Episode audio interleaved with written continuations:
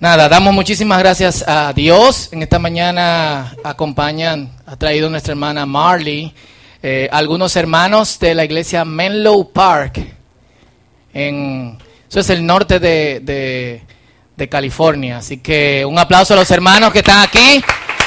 Llegaron a las 3 de la mañana eh, y se levantaron para estar aquí adorando con... Eh, con nosotros. Así que estamos muy agradecidos porque, porque nos acompañan y, también porque, porque están aquí. Amén. Y quiero entrar inmediatamente a la a compartir la palabra de Dios con todos ustedes. Pongan, por favor, los celulares en vibración o en silencio. Eh, al menos que usted sea doctor, bombero eh, o tenga alguna cuestión emergente, eh, por favor. Póngalo en silencio, en vibrador o apáguelo. Eh, confiamos en que Dios tendrá todo bajo control en el tiempo en que estamos, en que nos encontramos aquí. Amén. Y los últimos días hemos estado hablando. Esta semana cerramos esta eh, esta serie. Si me ayudan allá atrás. Perfecto. Eh, que hemos llamado combustión interna. lo que Nadie aquí, yo creo que de esa época. Carol, Annie están aquí, Wellman. Wellman fue la primera vez que entró ahí cuando eso. Em, perfecto. Para atrás otra vez. Y hemos estado hablando de los dones y de cómo utilizarlo. Y una cosa que hemos repetido una y otra vez en estos días es que los dones son utilizados para la edificación de la iglesia. ¿Qué significa eso?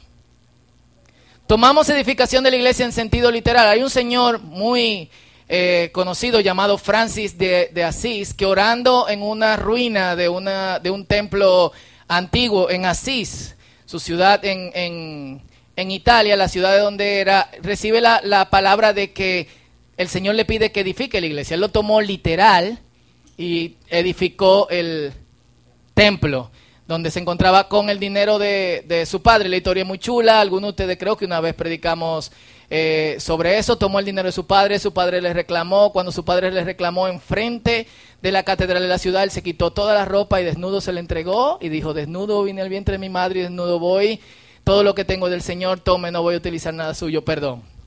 Me dicen que, que baje. Pero no hablamos de edificar la iglesia en sentido literal. Eh, perdón, no hablamos de edificar el templo no hablamos de edificar la iglesia en sentido literal. Y aquí que creemos que, ¿quién es la iglesia? Yo soy la iglesia, ustedes son la iglesia, nosotros somos la iglesia. ¿Quién es la iglesia? Perfecto, yo creo que no hay mejor pasaje para explicarlo que Efesios capítulo 4, verso 1 al 16. Si pueden acompañarme, lo leemos Efesios capítulo 4, verso 1 eh, al 16. Hemos tomado algunas versículos de este pasaje en las semanas anteriores, pero ahora lo vamos a leer completo por el significado que, que, tiene esta parte dentro, de la, dentro del, del epístola. Efesios 4, 1 al 16. ¿Lo tienen? Perfecto. Dice así. Pablo escribe desde la prisión. Por lo tanto yo, prisionero por servir al Señor, les suplico que lleven una vida digna del llamado que han recibido de Dios, porque en verdad han sido llamados. No quiero seguir leyendo sin acentuar esta parte, porque esta palabra es para los efesios, pero esta palabra es para también para nosotros. Y tenemos que saber, y yo creo que ha quedado claro durante estos días, que en verdad nosotros hemos sido llamados, todos los cristianos. No hay un cristiano que no ha sido llamado. Y esto es lo que le dice, versículo 2, sean siempre humildes y amables. Aquí es como que se daña la cosa. Sean pacientes unos con otros y tolérense las faltas por amor. ¿Cuántos dicen amén? Mm. Hagan todo lo posible por mantenerse unidos en el Espíritu y enlazados mediante la paz. Pues hay un solo cuerpo y un solo Espíritu. Tal como ustedes fueron llamados a una misma esperanza gloriosa para el futuro, hay un solo Señor, una sola fe, un solo bautizo, un solo Dios y Padre de todos, quien está sobre todos, en todos y vive por medio de todos. No obstante, Él nos ha dado a cada uno de nosotros un don especial mediante la generosidad de Cristo. Por eso las escrituras dicen, cuando ascendió a las alturas, se llevó una multitud de cautivos y dio dones a su pueblo. Fíjense que dice ascendió. Sin duda, eso significa que Cristo también descendió a este mundo inferior. Y el que descendió es el mismo que ascendió por medio de todos los cielos, a fin de llenar la totalidad del universo con su presencia. La imagen que da de Cristo es que cuando está aquí abajo, sube y mientras va subiendo va repartiendo dones. Ustedes han visto como... Me acuerdo de la canción de Wilfrido Vargas, tengo un jardín de rosa. Tengo claveles, claveles. Y el tipo iba repartiendo. Jesucristo va subiendo y va dando. Imagínenselo así para que se le grabe. ¿eh? Cada vez que ustedes piensen en este pasaje, piensen en soy un rico jalinero que viene a Ahí el cantor, el pastor canta la canción impía. Ahora bien, Cristo dio los siguientes dones a la iglesia: los apóstoles, los profetas, los evangelistas y los pastores y maestros. Ellos tienen la responsabilidad de preparar al pueblo de Dios para que lleve a cabo la obra de Dios y edifique la iglesia, es decir, el cuerpo de Cristo. ¿Quién es la iglesia? ¿Quién es la iglesia? Este proceso continuará hasta que todos alcancemos tal unidad en nuestra fe y conocimiento del Hijo de Dios que seamos maduros en el Señor. Es decir, hasta que lleguemos a la plena y completa medida de Cristo. Entonces, ya no seremos inmaduros como los niños. ¿Y qué es ser inmaduro? No seremos arrastrados de un lado a otro, ni empujados por cualquier corriente de nuevas enseñanzas. No nos dejaremos llevar por personas que intenten engañarnos con mentiras tan hábiles que parezcan, la verdad, permítanme interrumpir en, esta parte y hacer la lectura eh, un poco interactiva. ¿Quiénes no conocen ese tipo de cristiano? Que cada vez que hay una cosa nueva, van para allá. ¿Quiénes no conocen cristianos? ¿Quiénes conocen cristianos así? Eso es símbolo de inmadurez. Muchas de estas enseñanzas ni siquiera son malas. Pero estas personas han desechado lo que tienen y lo han tachado de malo ni siquiera habiéndolo procesado, y van y aceptan otras cosas sin todavía procesarlas. Entonces yo quiero que entiendan eso, eso es un símbolo de inmadurez. No nos dejaremos tampoco llevar por personas que intenten engañarnos con mentiras tan hábiles que parezcan la verdad. En cambio, hablaremos la verdad con amor y así creceremos en todo sentido hasta parecernos más y más a Cristo, quien es la cabeza de su cuerpo, que es la iglesia. ¿Y quién es la iglesia? Él hace que todo el cuerpo encaje perfectamente y cada parte al cumplir con su función específica ayuda a que los demás se desarrollen y entonces todo el cuerpo crece y está sano y lleno de amor. En todo el pasaje, este es lo que nosotros vemos como los cimientos de la unificación o de la edificación, unidad. Ser uno. Eh, lo, que, lo que tomaron la clase de miembros recientemente lo tienen bien fresquito a lo que nosotros decimos. La iglesia es el lugar donde la persona con quien tú no te juntarías está contigo. Miren a su alrededor, aquí un grupo de gente, probablemente para algunos, hasta yo, con que usted no haría liga, ¿sí o no? Pero estamos aquí. Y de hecho, una de las cosas más curiosas del pasaje es que Cristo nos trae juntos a nosotros, que encajamos perfectamente. ¿No es irónico eso? Yo encajo perfectamente con una persona que en otra situación yo desecharía. Porque somos totalmente diferentes y pensamos eh, totalmente, totalmente diferente. ¿Cómo adquirimos la unidad? Nos servimos y nos toleramos por amor. Este servicio viene de un equilibrio entre quienes son fuertes y quienes son débiles en la iglesia. ¿Qué significa fuerte y débil? Fuerte no es necesariamente una, eh, eh, una afirmación positiva. Débil no es necesariamente una afirmación negativa. Ambos son una condición que se basa en la madurez o en la inmadurez de una persona. El fuerte en la fe es la persona que ha adquirido madurez en el Señor. El débil es la persona que no es, eh, que no es maduro. Y el fuerte maduro es el creyente que puede vivir de acuerdo a este estándar. Romanos 15, del 1 al 6. Lo pueden leer aquí conmigo. Lo que somos fuertes, y Pablo se incluye en eso, en la fe, debemos aceptar como nuestras las debilidades de los que son menos fuertes. Escuchen, no criticar, no rebajar, no juzgar, sino aceptar como si fueran nuestras debilidades. ¿Por qué? Porque somos un solo cuerpo. Si usted se le rompe un dedo, ¿qué hace? Se lo corta y lo tira. Si se le rompe una pierna, va donde el médico, se la corta y dice, bota eso. No, ¿qué usted hace? La cura, la cuida, da de licencia y todo lo demás. Curiosamente, nosotros en la iglesia solemos atropellar a los débiles. Y solemos ponerle la cosa en China hasta que se van. Principalmente para cuidar la reputación de... No, no, no, no, no podemos tener gente así en el círculo. Porque después dañan la imagen de la iglesia allá afuera. Eso no es bíblico.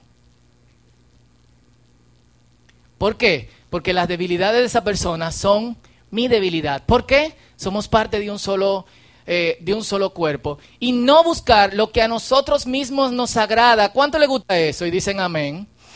Nadie dice amén. Gracias por su honestidad. Todos nosotros debemos agradar a nuestro prójimo, prójimo y hacer las cosas para su bien y para la edificación mutua. Porque tampoco Cristo buscó agradarse a sí mismo. Al contrario, en él se cumplió lo que dice la Escritura. Las ofensas de los que te insultaban cayeron sobre mí. Y Dios, que es quien da constancia y consuelo, los ayude a ustedes a vivir en armonía unos con otros, conforme al ejemplo de Cristo Jesús, para que todos, ¿qué palabra dice ahí? Juntos, a una sola voz. Alaben al Dios y Padre de nuestro Señor Jesucristo. Los creyentes maduros son un ingrediente importante en la unidad de la iglesia. Lo que nosotros vemos usualmente es que quienes son más maduros, al menos que tengan una posición ministerial, huyen y quieren integrarse en ambientes donde haya otros creyentes más maduros. Yo he oído esto muchísimas veces. Y ustedes, y ustedes también. Y el creyente maduro busca a los débiles y se une con los débiles a pesar de que puede ser fuerte, porque estar unido a Cristo me hace querer estar con otros creyentes. El yo no querer estar con otros creyentes es símbolo de que yo tengo poca unidad con Cristo. ¿Por qué? Porque la intención de Cristo es que nosotros seamos ¿Están aquí conmigo? Está fuerte la cosa, ¿verdad? Entonces, la madurez empieza con esto. Y yo, creo, yo creo que es un buen punto para que nosotros lo, analicemos. Yo le, yo le he resumido de esta manera. Primero, una ruptura del ego. Yo no soy el centro, Cristo es el centro. Eso es la primera cosa que yo tomo como condición al ser maduro. Y si yo no soy el centro, otros yo lo tomo como más importantes que yo. Vayan anotando porque voy a hacer par de preguntas. Dos, yo dejo de usar mis dones para impresionar a otros. Wellman leyó hace par de semanas en Filipenses capítulo 2 y el versículo 3 dice, no hagan nada para impresionar a, a nadie.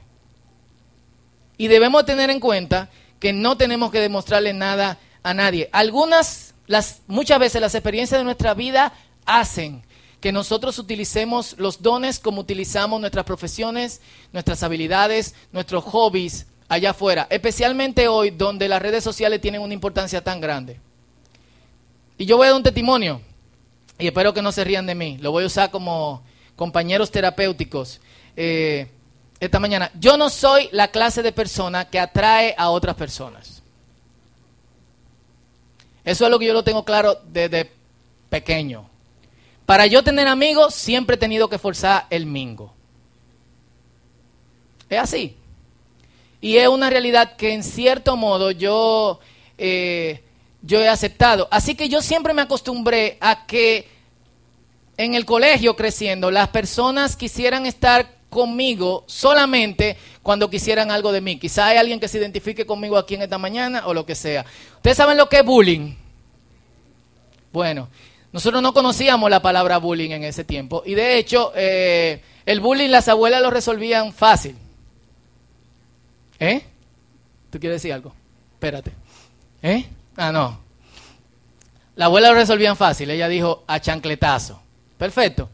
Yo creo que yo no recuerdo un momento durante todo el tiempo que yo estaba en el colegio donde no se me hiciera bullying. Y yo salí bien, creo. Noelia está como de que tengo que decirte algo esta tarde, Fausto. Noelia es mi esposa, para los que no me conocen.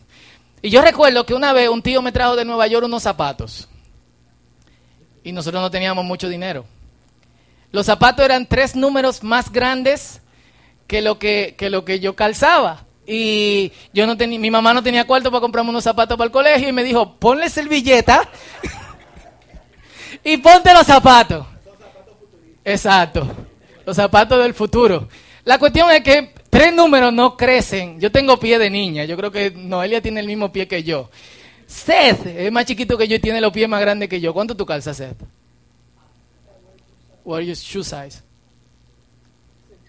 Mm, él dice que es ese. Bueno, por ahí. Yo calzo una cosa chiquita. Eh, y yo era también uno de los eh, de, los más chiquitos en el, en el colegio. Y yo recuerdo que como tres números no se ponen, no, los, pies no crecen tres números tan rápido, los zapatos empezaron a doblarse. ¿Ustedes han visto los zapatos árabes? ¿Me están haciendo bullying, hermano? No me hagan bullying. ¿Ustedes han visto los zapatos árabes de la mil y una noche? Así. De Aladino. Yo llegaba al curso en la pizarra y encontraba un zapato gigante así dibujado. Y mi nombre abajo. Fausto.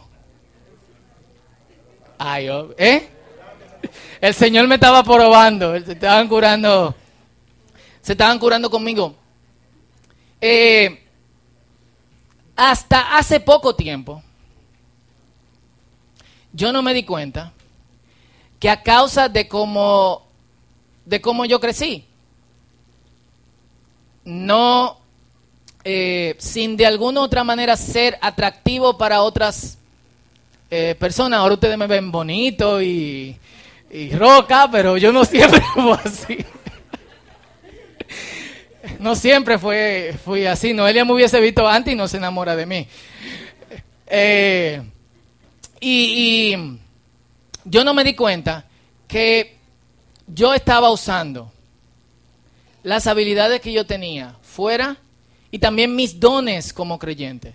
Lo usé por mucho tiempo y espero que ya no sea así. En mi evaluación creo que eso pasó hace años. Como una forma de decirle a otros, yo tengo algo que puede conectar contigo. Y muchos de nosotros le puede pasar eso. Tú no eres popular, de repente tú tocas guitarra. ¿Y qué pasa? Hans. oh, este tigre toca guitarra. Y bien. O toca batería. O escribes. O cantas. O tú eras raro y de repente las cosas de la vida te cambian. Y, nosotros crecemos de alguna otra manera porque necesitamos conexión con otras personas. El hecho de que Cristo crea, quiera unidad y que quiere que estemos juntos dentro de, de, la iglesia es porque Dios nos creó a nosotros para que nosotros tuviésemos comunidad unos con otros. Si bien yo soy la iglesia, nosotros somos la iglesia, es mucho más fuerte que yo soy la iglesia. Lo repito otra vez, si bien yo soy la iglesia, nosotros somos la iglesia, es mucho más fuerte que yo soy la iglesia. ¿Y qué nosotros hacemos cuando estamos en el ambiente de iglesia? Tratamos de hacer lo mismo con nuestros dones, con nuestros talentos, con nuestras eh, habilidades, pero ese no es el punto. De hecho, quienes están tratando de buscar la unidad son los que tienen estas habilidades, con los que parecen que no tienen ninguna, la tienen, pero no se dan cuenta. Con quienes han obtenido otro nivel en su relación con Dios, y sí, hay otro nivel, con los que no tienen nivel con los que tropiezan una y otra vez, con los que caen. Esa gente que tú le hablas y tú le dices, mi hermano no haga esto, y lo hacen, y mi hermano no haga esto, y lo hacen, y mi hermano no haga esto, y tú lo haces y tú dices, está suelto. Esa es la gente que el Señor te dice, agárralo, no lo suelte. Entonces el principio de la unidad en la iglesia, ¿están conmigo? Esto es importante. El principio de la unidad en la iglesia se basa en gente que tiene las capacidades, las habilidades, la actitud, y han crecido en su relación con Dios buscando a las personas que creen que no tienen ni las capacidades ni las habilidades, lo de los zapatos así, y que no han crecido en su relación con Dios y decirle yo te ayudo a crecer en tu relación con Dios. Y esto me hace pensar en una frase de Thomas Merton. Dice, en orden de encontrar a Dios, y, y, y antes de seguir, no la lean, piensen en mis zapatos. Antes de seguir, viste, ¿te gustan los zapatos así, Maxwell? Aperísimo. Antes de seguir, eh, en Dios, y esta fue una de las cosas que yo más medité, yo no necesito hacer nada para que otros se sientan atraídos a mí. Todo lo que yo tengo que hacer es para que otros se sientan atraídos a Cristo.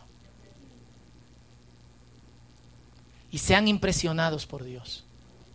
Es el trabajo de nosotros.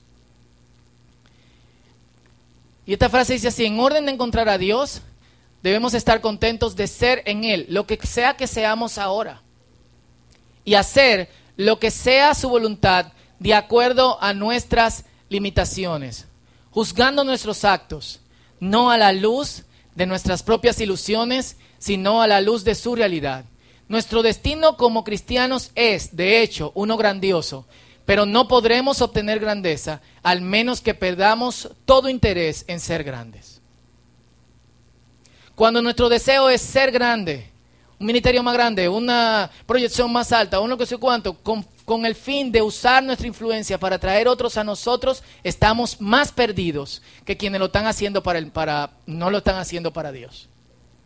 Y hay que tener mucho cuidado con cómo nosotros proyectamos nuestra imagen como creyentes. Claro. Entonces, si madurez es ruptura del ego, dejar de usar mis dones para impresionar a otros, tener a otros como más grandes que yo y tomar las debilidades de los otros como si fueran mis debilidades. Estas son la par de preguntas que yo tengo. ¿Eres un cristiano maduro? Esa es la medida. El cristiano maduro no es el que sabe mucho ni tiene mucha información sobre Cristo. Hay gente que sabe tanto que sabe a Tayota. Y aquí voy a dar una buena analogía de la Tayota. La Tayota, yo no como Tayota. Y uno de mis proyectos, como biblista, yo soy biblista aparte de pastor, uno de mis proyectos es eh, eh, demostrar que lo que Caín le ofreció al Señor fue Tayota y por eso Dios lo desechó. Eh, y algunos de ustedes lo saben. Estoy relajando con eso. No hay forma de demostrarlo. Pero, no sé. Tayota is a fruit which is doesn't taste to anything. So you have to put something. People, people, when you say I don't like Tayota, I say you don't like Toyota? You have to try it with bacon and cheese and everything. it's like, wow, you have to put something to For it to taste, no. Espero que me hayan entendido. Eh, entonces, hay gente que sabe tanto que sabe a Toyota. Hubiese querido decir otra palabra, pero no quiero ofender a nadie. ¿Qué quiere decir eso? La información es como una Toyota. Cuando tú eres creyente. Al menos que tú no le pongas bacon y queso. Es decir, al menos que tú soportes la debilidad de otra persona, bacon. Y vayas y muevas el ego, lo quites de ti, ponga a Cristo como centro, queso. y seas luz y sal, sal, no eres nada. Información etayota, no es de ninguna forma eh, madurez. Entonces, Cristo es el centro, no eres tú. No estás tratando de impresionar a nadie y las cargas de los débiles son tus cargas, débiles en la fe. Y vamos a hablar de eso ahorita. Entonces te pregunto, ¿eres un cristiano maduro?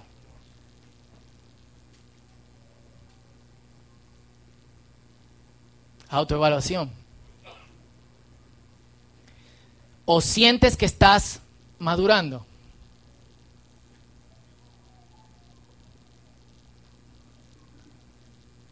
Otra pregunta. ¿Estás ayudando a que otros maduren?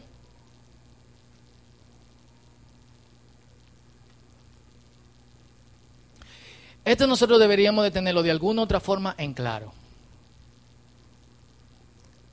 Porque según el pasaje en Efesios, nosotros no debemos quedarnos como débiles ni como inmaduros, sino que debemos de crecer. No debemos todo el tiempo, la gracia de Dios, la gracia de Dios, la gracia de Dios. No. Y el maduro no siempre debe de estar apañando al débil para que no se sienta mal, sino que debe de ayudarlo a que el débil entienda que debe crecer y debe madurar en el Señor. Ese no es mi papel como pastor. Ese es el papel de todos nosotros, porque en todos nosotros Dios ha puesto un don. Versículo 2, de la manera en que Cristo los ha llamado y Él los ha llamado. Eso lo afirma a ustedes, a todos. Entonces, en ese sentido, ¿qué es edificar la iglesia? La iglesia es un cuerpo, así como nosotros somos un cuerpo. Y nosotros que somos un cuerpo tenemos un espíritu.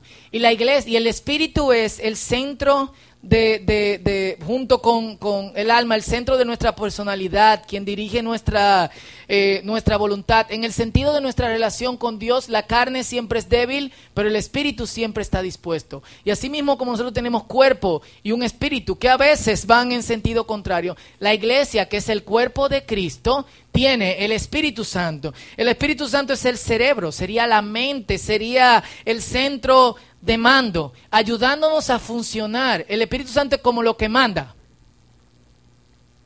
Todos los que están aquí saben que, y es muy impresionante, porque no hay cosa más rápida que las terminaciones nerviosas.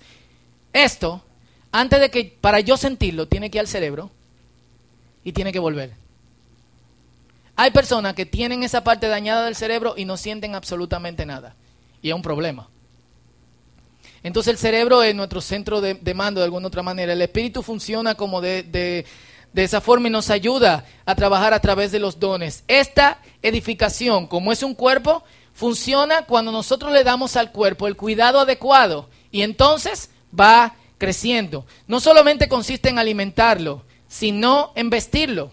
Y de hecho en 1 Corintios capítulo 12 dice que nosotros cuidamos y vestimos las partes del cuerpo que consideramos más débiles y menos decorosas. ¿O no?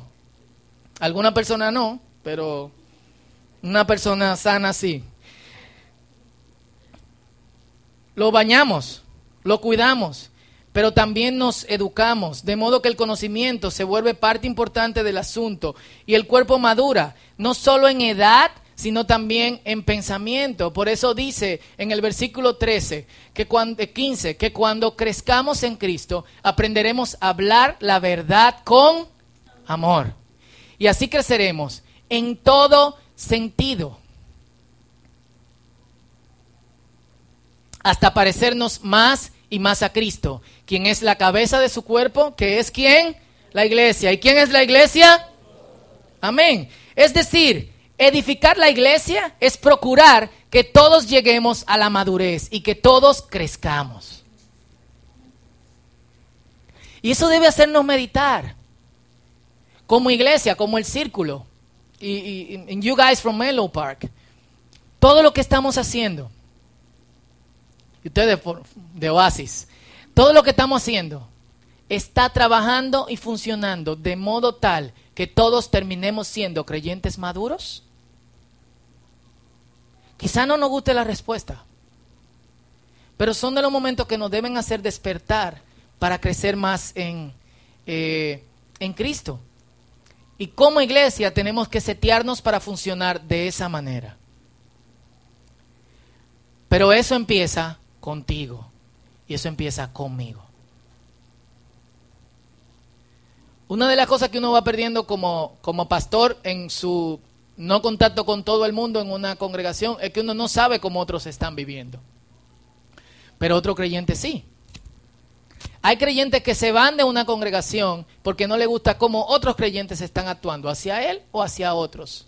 Y dicen, el pastor no le está prestando atención a eso. Señores, muchas veces el pastor ni tiene idea de lo que está pasando. Porque no se mueve en el ambiente de todo el mundo. Pero tú sí.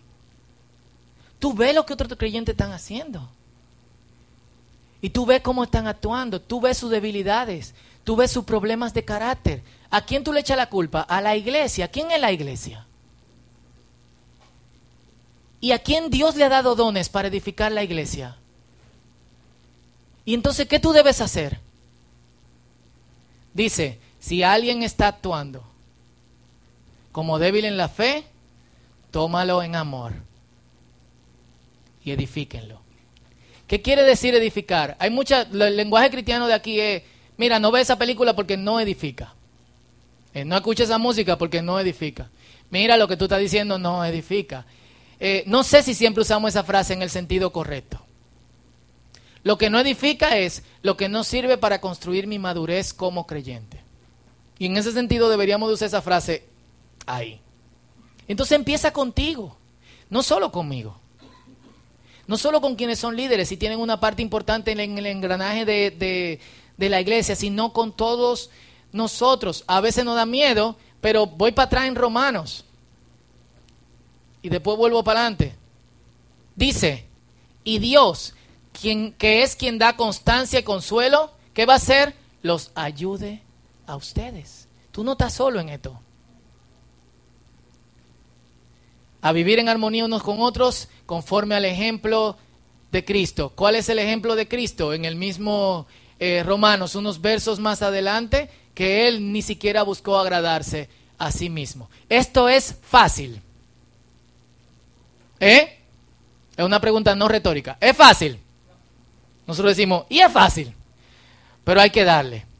Entonces, yendo para adelante, vuelvo a hacer estas preguntas.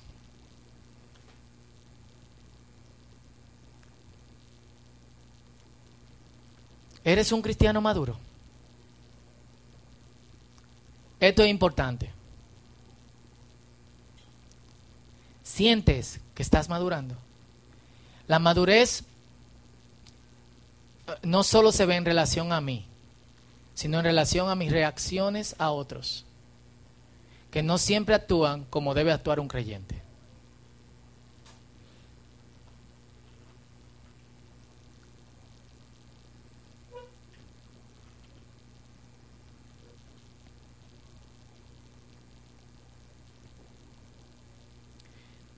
como esto es una interacción con otro, tú estás ayudando a que otros maduren.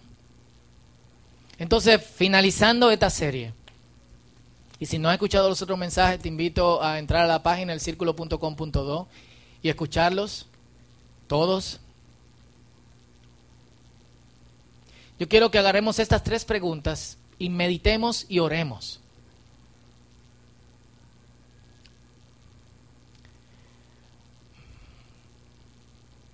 Porque de hecho, si bien el Espíritu de Dios trabaja en nosotros, yo tengo una responsabilidad en crecer y madurar. Pero yo tengo también una responsabilidad en el crecimiento y en la madurez de otros. No vamos a escapar de eso.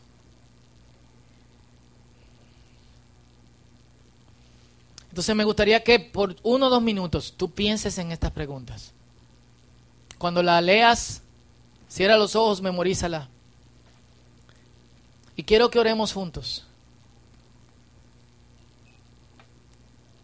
Algunos se preguntan por qué la iglesia de Cristo en general está tan dividida. Falta de madurez. Efesios 4, 1 al 16 lo dice. Otros prefieren hacer su propio grupito y señalar a otros que no están actuando como actuaría un creyente maduro, en vez de involucrarse con ellos y decir cómo puedo, cómo podemos hacer para que ustedes crezcan en Cristo. Y muchas veces esta conversación de cómo podemos hacer para que ustedes crezcan en Cristo se vuelve una pelea teológica. Ah, no, porque yo creo que esto es esto. No, no. Usualmente sobre, sobre información y no sobre las cosas que se vuelven en la práctica. En el, en el programa de hoy hay una frase que también pusimos en nuestras redes sociales. Dice, el amor es hermoso cuando se profesa, pero adquiere el significado cuando se practica. Información no vale de nada en siendo creyentes si no nos lleva a ponerla en práctica. Información Toyota, práctica bacon, cheese, burger.